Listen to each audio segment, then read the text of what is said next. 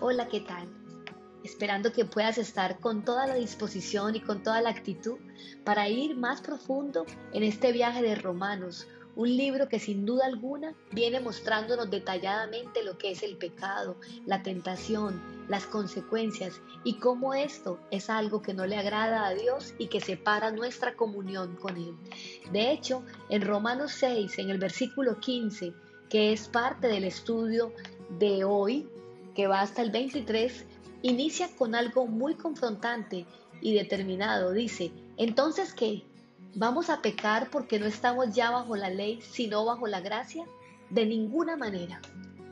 Esto quiere decir que ese argumento que mucha gente utiliza para esconderse y vivir pecando porque tiene gracia, no está realmente conforme a lo que Dios quiere en nuestras vidas. Una afirmación que frecuentemente escuchamos dentro de la iglesia es que Cristo nos ha hecho libres. La idea en esto es que ahora somos libres para escoger el camino que queramos, gozando del beneficio adicional, que Dios añade su bendición a las decisiones que tomamos.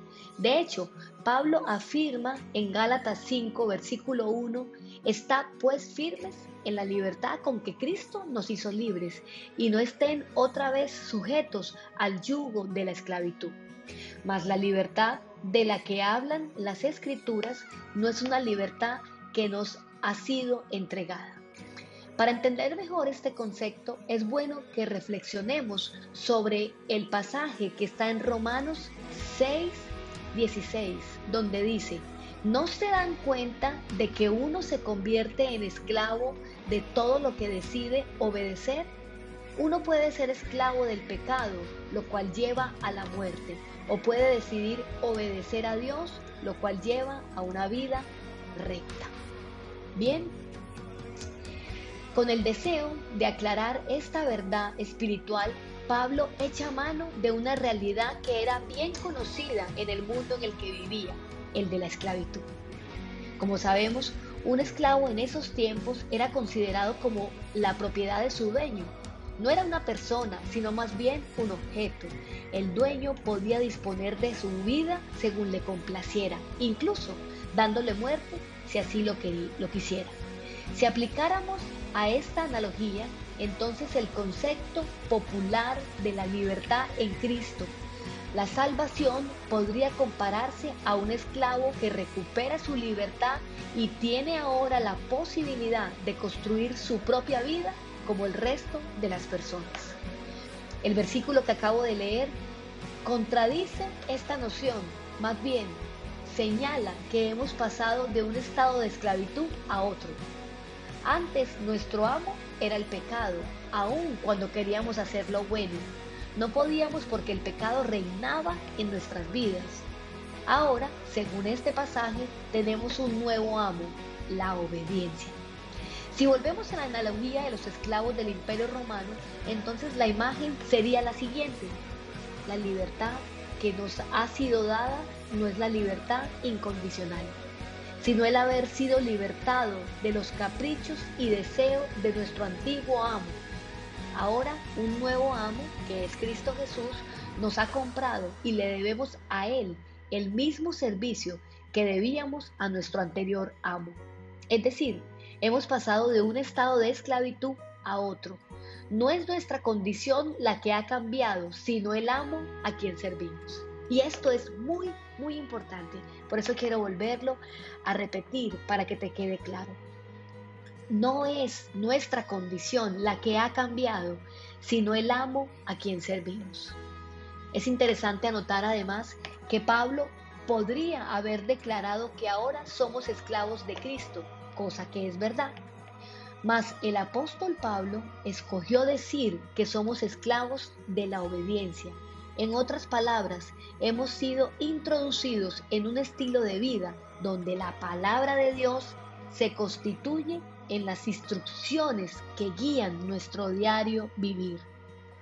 No opinamos ni discutimos acerca de lo que nos pide el Señor, porque somos esclavos de la obediencia.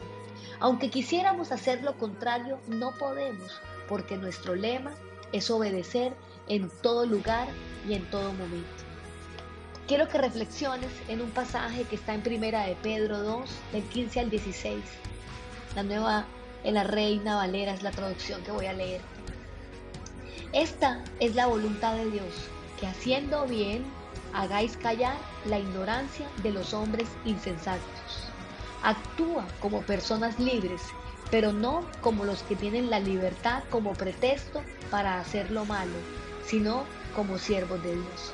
Muy bien, oramos en este día para que la libertad de Dios pueda envolver tu vida, entendiendo que no es una libertad sin compromiso, sino que es una libertad condicionada a la obediencia en Cristo Jesús.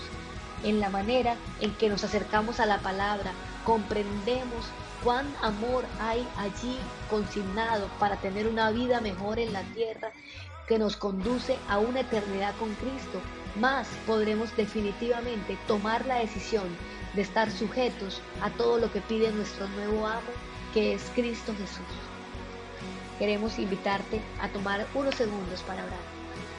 Señor, aquí estamos convencidos de que tú nos has comprado con un precio muy alto, porque nada es gratis, incluso la salvación costó la vida de tu Hijo. Ayuda, Señor, a que podamos disfrutar, valorar el sacrificio en la cruz y poder ahora pasar del esclavo del pecado a pasar a esclavos de Cristo Jesús.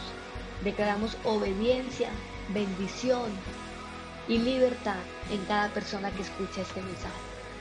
Amén. Pues bien, nosotros somos Comunidad Cristiana de Fe, una iglesia para la gente de hoy. Estamos ubicados en Carepa, en la vía principal rumbo a Chigorodó, enseguida de Coca-Cola. Tenemos reuniones presenciales los días miércoles y domingo los miércoles lo hemos denominado miércoles de adoración, siete y media de la noche, y los domingos a las nueve y media es una experiencia de familia, donde también tenemos un espacio para nuestros pequeños, nuestros adolescentes y que todos podamos como familia estar convencidos y conociendo a Cristo. Tenemos un lema que dice, hagamos que los domingos sean días de iglesia, comida y familia. Dios los bendiga. Chao, chao.